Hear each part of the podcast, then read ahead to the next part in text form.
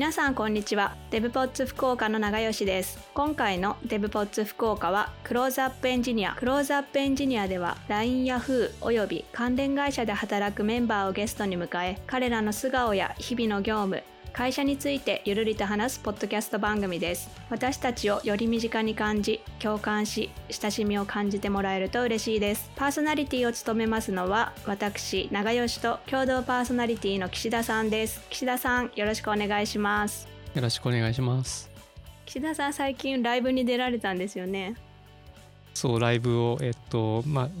会社に軽音部というのがあってその軽音部のライブというのがあったんですけどその一つのバンドに混ぜてもらって ライブに出ました。何の楽器を弾かれたんですか？僕はあのギター練習してたんですけどまあなんかギターは軽音部にたくさんいてあのベースが足りないと言われたのでその時にベースの練習を始めて軽音部の部長まあなんか古くからいる人いる人とビール飲んでたら、まあ、ギター弾いてるとかいう話になって、うん、ベースがいないと言われてじゃあベースやるかと。その時からベースの練習を始めた感じですね。それまでベースは触ったことなかったんですか？いや一応持っててちょっとだけ触っていたみたいな感じですね。ただ本当になんか持ってただけなので、あの実際に使おうとすると音が出なくて。えー、そんなそんなことがあるんですね。あの 家家だと別になんかその何もつながなくていいんででつないでもまあそれなりには音が出てたんだけど練習実際にみんなで合わせてってやると音が出なくって、えー、結局人に借りて友達にベースを借りてそれで本番に出ることになったんですけど。本番は大成功で。結構いい感じでそうあの目立った失敗もなく。映像を見ましたけどかっこよかったです。岸田さんって言われてましたよね。いやもっともっとあの可愛くない声で言ってましたね。確かに。ちょっとのぶとい声で。それがあの誘ってくれた人です。ああそうなんですね。岸田とという声が。なるほど。聞こえてましたねなんかベースのかっこよさはちょっと大人になってから気づいてきました。そう僕もなんか弾いたらベースいいなってなって。かっこいいですよねベース若い時は 若い時はジャカジャンと鳴らすギターがかっこいいなみたいな感じでしたけど、ね、派手で、うん、でもそう。ベースはの重要性に気づきかっこいいなと思いますね。弾いてみると本当にもうベース気に入ってずっとベースやるかなとか思いながら。ベーシストへの転向ですね。でもギター弾いてますね今は。じゃあもうそろそろ YouTube のショート動画でもベースが流れるかもしれないですね。もうちょっと頑張って。はい。楽しみにしてます。お楽しみに本日のゲストは QAE 部の岩本さんにお越しいただきました。岩本さんよろしくお願いします。よろしくお願いします。はい、では早速ですが自己紹介からお願いしてもよろしいですか？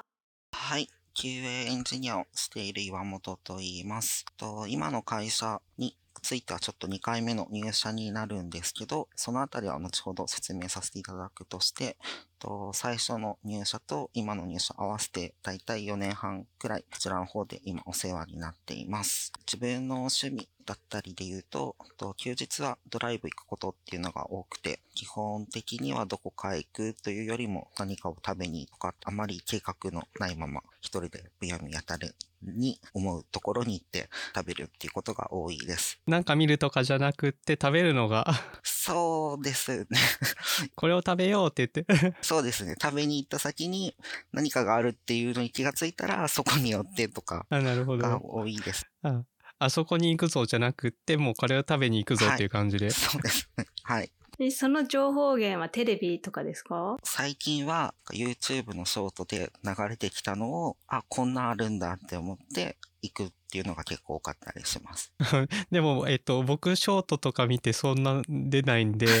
あの、つまり結構そういうのを見てるってことですね。そうだと思います。はい。家では結構テレビで YouTube とか見ていて、何も考えずショートを垂れ流していると、福岡の美味しそうなものとか、九州の美味しそうなものが出てくるので、あ、行ってみようと思って 行くっていうのが多いです。なるほど。趣旨から戻ってしまうんですけど、QAE とは何ですか？略称を正式名称で言うと、 Quality Assurance Engineer になります。で、主に品質管理を担当している部署になっていて、と似たような部署でサービステストセンターっていうチームがあるんですけど、そちらのチームは主にテストの実行部分を担当するんですけど、と QA に関して言うと、プロジェクトの初期工程、上流工程の方から下流工程、テスト実行くらいまでを全て見るっていう形になっていて、簡単に言うと、プロジェクト全工程の品質を見ていったり、プロセスを見ていくっていうチームになっています。QAE は、えっと、開発本部で開発エンジニアと同じ、えっと、部署に所属所属されていて、サービステストセンターはまた別の部署であるんですよね。はい、そうです。はい、ありがとうございます。その辺の話はまた後でというか、あの、どんなお仕事をしてるかっていうのはまた後でですね。はい、わかりました。趣味は、と猫ですかね。猫が好きで、と自分は今実家に住んでるんですけど、家に5匹の猫と1匹の柴犬が住んでます。で、全部家の中にいるので、だいたい家に帰ると、犬と1匹の猫がお迎えに来てくれて、残りの4匹は知らん顔っていう状況なんですけど、犬と猫は仲いいんですか？お互い不不干渉というか何も 邪魔しないくらいな距離感ですね。はい。たまに犬の方が猫をクンクンクンって言ったりはするんですけど、猫からするとだいぶ無関心な感じで、犬は一緒に遊びたいんですね。そんな空気はすごい出てます。その犬はすごい甘えん坊でかまってちゃんなんですけど、なので人にはそう、すごい来るんですけど、おそらく猫にも遊んでほしいんだろうなっていうのはあるんですけど、猫からはそうです。何も相手されてない。でも喧嘩とかはしないんですあね。ないですね。はい。猫同士も基本的には喧嘩はないです。猫、猫同士もみんな仲良いんですか？ちょっとグループというか、もともと姉妹ちゃんがいたりするので、その2匹とかは特に仲良かったり、それとは別でもともと昔から住んでる子同士は一緒にいたりとか、仲はいいですけど、あまり絡みのないコンビというかはあったりします。ただ、喧嘩をするとかではなく、もうそこも犬と一緒で不干渉というか、ある程度の距離を取ってるみたいな、そんな感じです。えー、賑やかでいいですね。楽しそうですね。そうですね。懐いてる猫がいるんですけど、その子は、なんか自分の足がやたらと好きで、乗せると自分の太ももから膝にかけてを結構ふみふみするんですね。あ自分のというのは岩本さんの足が好きということですね。はいはい 猫、猫自身のではなくって、はい岩本さんの足が大好きということ。大好きで、ふみふみするんですけど、で、爪が伸びてると、まあ血が出るくらいまでやられるんですけど、あじゃあ爪切ったりするんですか？あ、します。今というかもうずっと自分の足はもう猫のその傷によって、左足はずっとちょっとひどいことになってます。なので今度長吉さんにお見せしようと思います。何も知らずに見た人びっくりしますよね。あ そうで。すね。はい。本当にひどい時はちょっと火傷みたいな状態にも近しいような見た目にもなってるので、本当この人大丈夫っていう足になってます。それはふみふみされてる時に痛いけど、可愛いがゆえに許してしまってるんですはいね。。もう好きにしてと思いながら。何も言わないです。あとは最近寒くなってきたので、朝起きたらだいたいその子は顔の近くにいるので、そういう意味では目覚めはいいです。はい。え、そのままずっと寝たいなってならないんですあかなりますけど、猫も結構起こしに来てる感がすごいあるので、遊べと言ってるかご飯を食べさせろと言ってるか。なので起きるとどっか行く感じで、一緒に寝てくれないのがちょっともどかしかったりします。なるほど。もう猫は寝てくれないんですね、その時はね。そうですね。自分の意識がないときは寝てくれるんですけど、意識があるとどっか行っちゃいます。思い通りにいかない。あ、もう、あ、こいつ遊んでくれるぞってなると。そうです、そうです。もうどっか行っちゃいます。では、キャリアのお話をもう少し聞かせてください。ここに入られる前はどんなお仕事をされていたんですか？ここに入る前からずっと品質管理という業務には携わっていました。ちょっと古い話からになるんですけど、大学は普通の電気の方に進んで、そこを中退して、次何やるって考えた時に SE の道を考えて、情報系の専門学校に入りました。専門学校出た後に、東京の方の大手の SIR の子会社にはなるんですけど、そちらに方に入って、そこの初期研修の時に、品質管理っていう業種があることを知って、第一志望 SE、第二志望 QA みたいな形で応募して、その第二志望を取られて、ちょっと品質管理っていうのに携わっています。確かにもうあの第二志望とはいえ志望に QA なんて書く人なんて多分相当少ないと思うので普通 SE って書くもう QA って言葉知ってる自体で あこいつは QA だなというそうですね。後々聞いた話だと、同期が80人くらいいたんですけど、その QA 書いたのが、第二志望含めても3人くらいしかいなくて、自分が選ばれたっていうふうには聞きました。もともとそっちにも少し興味があられたんですか？いえ、全然なくて、本当に初期研修で QA のお話をしてくれた方が、ちょっと面白そうというか、今までずっと作るぞの話だったんですけど、それをちゃんとチェックするぞ、ここが大事だぞっていう話を聞いて、興味を持って書いたっていうのが最初になります。興味を持たせるぐらいちゃんと面白そうに話すのはすごいですね QA のことについてその人も好きだったんでしょうねその人はその QA の部署の中で割と出世頭の方というか結構先頭を走ってる方でお話も上手な方だったので、はい。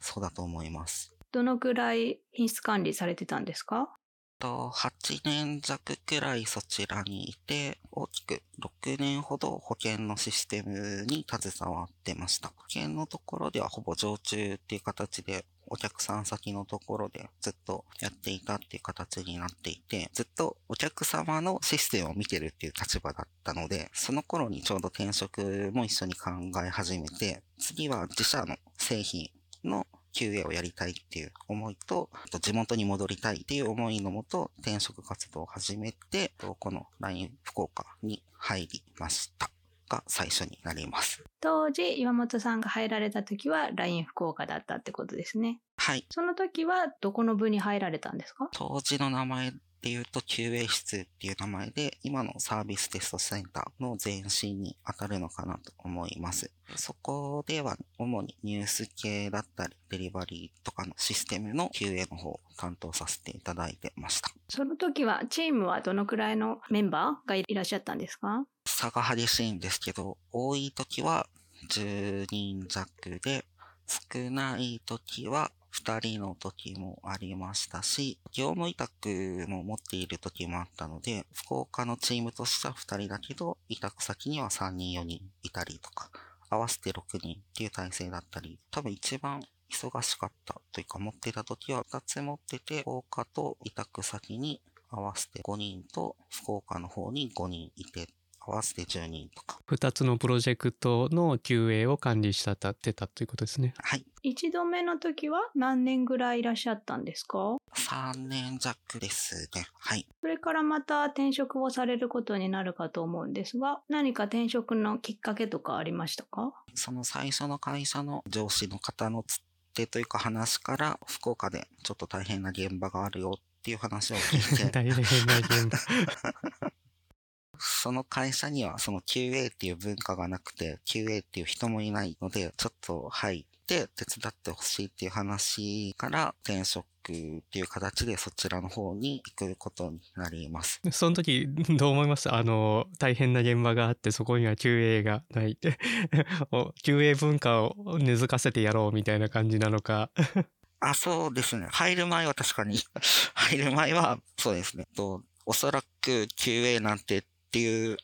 思われてるようなところに入っていくんだろうなっていう思いから入って、ある程度、その QA の大切さ、品質管理の大切さっていうのを根付かせたいなっていう思いでは入っていきました。はい。お 含みがありますね 入るとどうでした？そうやって QA を知らしめるぞって思った後第一印象は、それどころじゃないっていうのがそ 第一れ印象どころじゃで、ないはい。開発の方もある程度もう状況は分かっているけど、もう手が回らない状態で、日々何かしらの問題が起きていて、それをどうにかしていくっていうイメージで言うとなんか継ぎはぎ作業をやってるような、どこかを直したら違うところに穴が開いてそこをまた塞いでみたいな、っていうところの中でどうやって立ち回っていくかっていう、ちょっとみんな品質大事だよっていうのは分かってるけど、そうじゃないっていう現実を強く知らされた。もうそれどころじゃない。はい リリースのために。どの、どのぐらいバグがあったんですか、その時点で。自分が入った時はリリースされる前の3、4ヶ月前くらいで100件ほどバグがあって、日々増えていて、1ヶ月前には400件弱ほど起こっていて、最その後の400件のバグが。1ヶ月でいろいろな理由のもとゼロになって、な、なぜか、なぜかゼロに、400件あったバグがなぜかゼロに、はい、ゼロになってリリースされて、バグゼロでリリースを。ね、そうするとどうなるんですかね。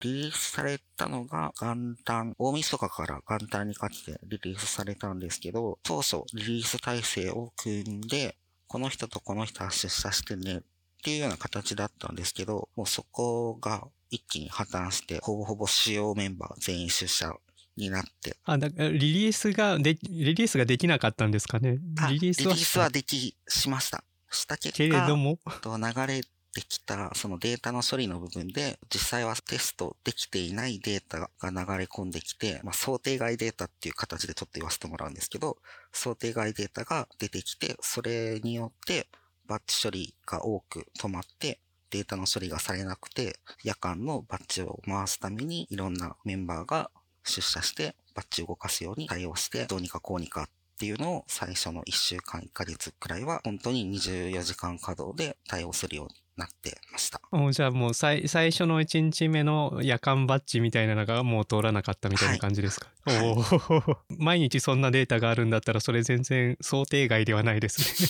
はい。本来は本来はそうです。そこの部分も、そのデータそのものは違うところから来るデータだったので、本当はやらないといけないっていうのはみんな分かってはいたんですけど、向こうは向こうで大変でデータを送ることもできず、実際に受け取って処理が通らないデータばかりが来てっていうのが実態で、なるほど。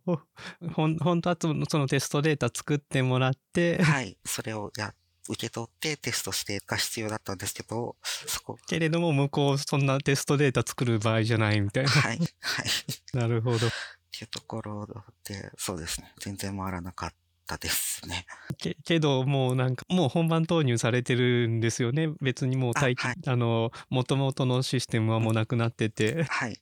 そうすると 絶対それを回さないといけないんですねその日に、はい。おっしゃられる通りです。はい。おおそれが毎日 毎日でした。で、毎日止まった理由をお客様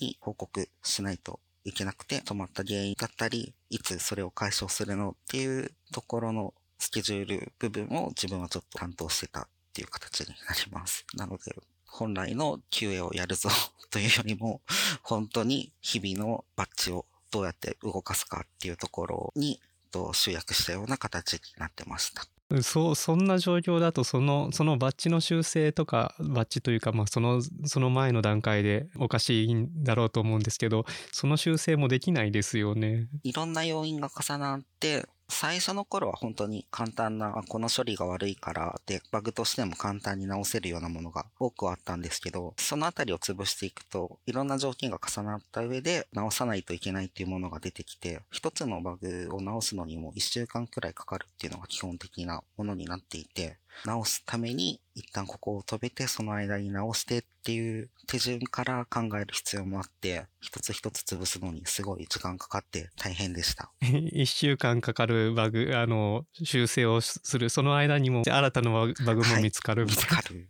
はい。はい。収束までにも2年、本当に丸2年かかってやっと収束したっていう判断されるほどずっと対応していたので、普通のそのウォーターホール型のプロジェクトで言うと、設計段階人少なくて、コーディングで人増えて、単体テストが終わって、総合テストまででだんだん人を減らすんですけど、今回のケースで言うと、その単体の人のベースからも1.5倍くらいの人数。どんどん人が投入されてくる。ともとマックスで80から100人だったプロジェクトが150人以上になっていて、座席に関しても人が座るところがないぞってなって、この人はやかん。この人は日勤っていう形で席のローテーションまで始まるレベルでの24時間体制を組むことになってました。はい。じゃあもう収束されるまではそこでいらっしゃったんですかはい。いて、収束、あ、そこに入る前提として、福岡で働くぞ、働けるっていう前提プラス、そこの現場っていうこともあって転職決断したんですけど、そこの現場がそういうことになったっていうこともあって、前職の会社はもうそこから撤退するっていう話になって、福岡にはいられないっていうことになり、ちょっとそちらの会社の本社の方で移動することになります。会社に入ったんだけど、その会社がその、そのプロジェクトからもう撤退したということですね。なので、もうその会社は福岡じゃなくて、その会社はどこの会社だったんですか？と本社としては広島と横浜に2つあるっていうちょっと変わった会社になるんですけど、そのうちの自分は広島の方に行くっていうふうになりました。あじゃあもう全然福岡には別に拠点があったわけではなくってそのプロジェクトのために福岡に来てたんだけどもうそのプロジェクト撤退するってなると岩本さんももうあのその会社の社員としては あの福岡には入れないという、はい、で戻ったんですね。はい。も戻ったというか。会社としては戻ったっていう扱いでしたが、自分としては転勤っていう形で広島に。初めて広島に行くわけですね。はい。1年弱ほど広島にいました。そこでも品質管理されてたんですか？はい。そちらでは品質管理の目的としてプロジェクトをいくつか担当させていただいてました。そこでは結構ちゃんと QA ができたんですか？おそらく最初に QA をやるぞくらいの勢い、勢いというか考えてた状態ではやることはできたかなと思います。話がそれるんですけど、広島戻った時も、もともと一緒に福岡でやられていた方が、広島に戻って、その中で自分もやっていたので、その、なんていうか、変な連帯感というか。あな何かを乗り切った、一緒に乗り切った感が。はい。はい。なので、みんな品質に対しての意識もすごい強くなっていたので、こちらからのお願いもすごい通りやすくなっていたし、品質に対しての意識も強くまった形でのプロセスっていうのもやっていくことができたかなと思ってます。広島では、それかまた、どのくらいの期間、広島にいらっしゃったんですか ?1 年弱です。本当に知り合いとかもいなかったので、月に2回くらい福岡に帰っては、元の LINE 福岡の知り合いの人とかと、いろいろご飯だったり、話だったり、ちょっと付き合ってもらいながら、猫と遊びながらっていう生活してました。福岡離れれば猫がいないわけですね。そうです。そうです。会いたくて、一番自分でもひどいなって思ったのが、金曜日の定時に速攻上がって、すぐ乗れる新幹線乗って、福岡帰って猫に会うとか やってました。はい。職場は広島だったんですけど、なんか自分の生活圏っていうのはずっと福岡ので過ごしたような一年だったかなっていう印象が強すごいあります。平日広島でも週末は福岡みたいな感じが多かったですね。はい。その広島の生活で大きな問題があったのは、会社が広島と横浜に本社があることによって、上長が横浜にいて、自分は広島でっていう形で、コミュニケーションがなかなか取りづらくなっていて、そこで上長から色々と言われることがあり、そのあたりの愚痴を、その福岡書いた時に、LINE 福岡の方々にちょっと持っていたら、ファラルの URL を 送ってきたので、っとそこで、はい、ちょっと戻ろうっていう ここに入力して 戻っておいでよとはい。すごいプロジェクトを見て成長して 戻ってきたという。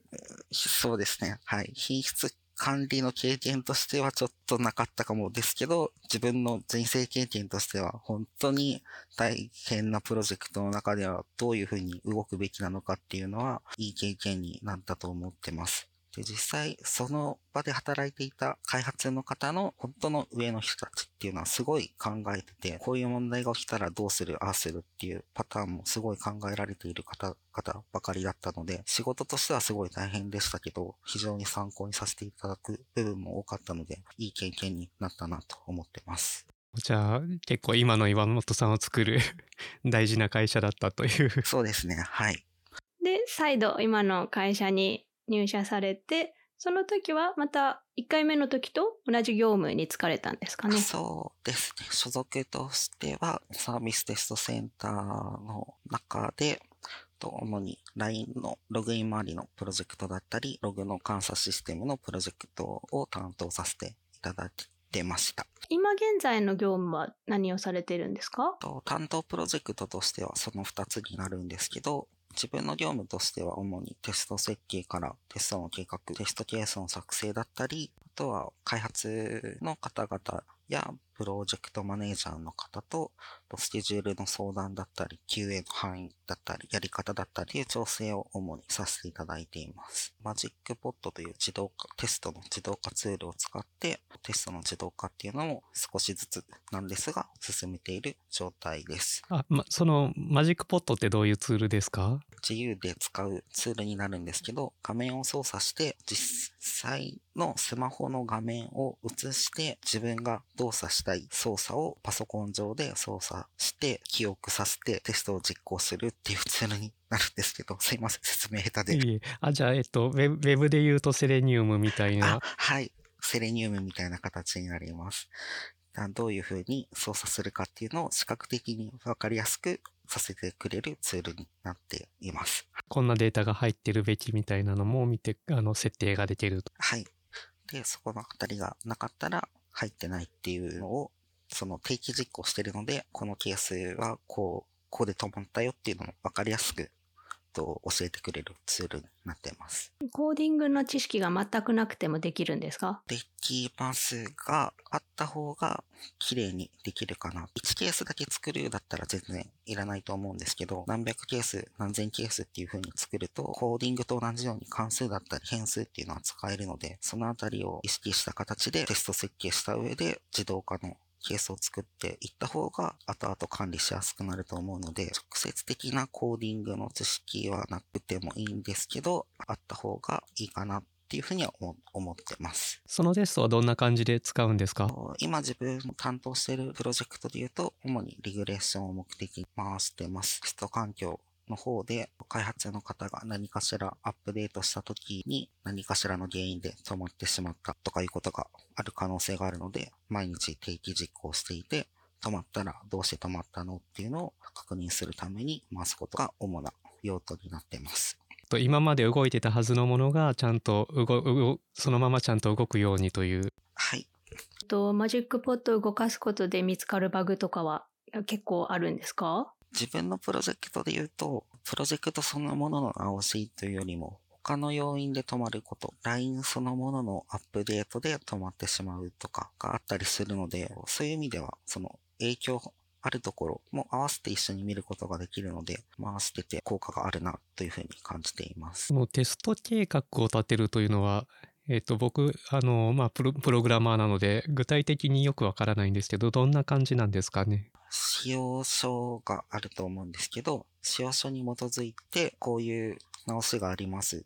こういう修正しますから、どういうテストをすべきかっていうことを考えます。基本的には修正したところに対してのテストを考えるんですけど、その修正によってこのあたりも見た方がいいよねっていう場合もあると思うので、影響する機能だったりも一緒に確認するっていうのを最初に計画立ててテストケースを中に含めたりっていうところをやっていたりします。なるほどだから修正機能だけじゃなくってその修正が影響してどんなことが起きうるかというところまで計画を立てるというあとは、と基本的に同じプロジェクトであればやらないケースは多いんですけど、新しいプロジェクトとかだと、その純粋な E2 テストだけではなくて、負荷テストとかもどうやるとかっていう必要なケースの場合ももあると思うので、そのあたりもプロジェクトとしてどうやっていくっていうところは、と開発の方と相談しながら進めさせていただくっていうこともあります。その直接的な機能だけじゃなくってちゃんと負荷に耐えれるかというはい。いわゆる非機能系と言われているところですね。はい。ありがとうございます。では次に進みましょうか。と今後の目標を教えてもらってもいいですか？QA エンジニアとしては、と、まだ今年の4月入ったばかりで、十分に上流工程からやっていけてないのかなと思っているところがあるので、少しずつでもいいので、今後は PM や開発者と話す機会を増やして、いろんな面で接触する機会を増やしていきたいなと思ってます。でもう一つは、自動化。テストについてもまだ自分のプロジェクトについたテストケースも全然実装できていないので、今後どんどんテストケースを増やして幅広くカバーしていきたいというふうには考えています。最後に今回の話には出てないんですけどもう、一つ担当しているログの監査システムについては、基本的な E2 テストのを主とするプロジェクトとは違う形で進めているプロジェクトになっているので、開発者と協力しながらこういうふうにテストをしましょうっていうふうに進めている段階なので、ある一定の基準だったり、プロセスっていうのを確立して進められるようにしていきたいなというふうに考えています。あなるほど。あの、ログの監査だと別にユーザーインターフェースがあるわけではないので違うということですね。はい。そうですね。実際にこっちが触ってログを保管してるという話ではなくて、流れているログがちゃんと保管されてるとか、モニタリングでちゃんと想定しているログの量がちゃんと出てるよねっていうところになるので、テストデータとかも他のプロジェクトとは違って難しい面があったりするので、そのあたりをどうやって進めていくっていうのをいろいろと検討しながら進めているっていう形になります。仕事以外で目標なんかありますか？仕事以外で、漠然とですが 行ったことないところに行きたいなっていうのは、毎年ちょっと思っていたりはするので、東北か日本海の新潟、石川あたりフラット旅行に行きたいなと思ってます。これが目標かちょっと怪しいですが。いや、目標、はい、目標大事な目標です。そこに食べたことがないものがあるので。はい。はい。美味しそうな海鮮料理食べたいなと思ってます。東北地方で食べたいものとかありますか？もし秋田に行くなら、本場のきりたんぽ食べたいなって思います。冬、冬に。冬に行かないといけないんですね。そうですね。はい。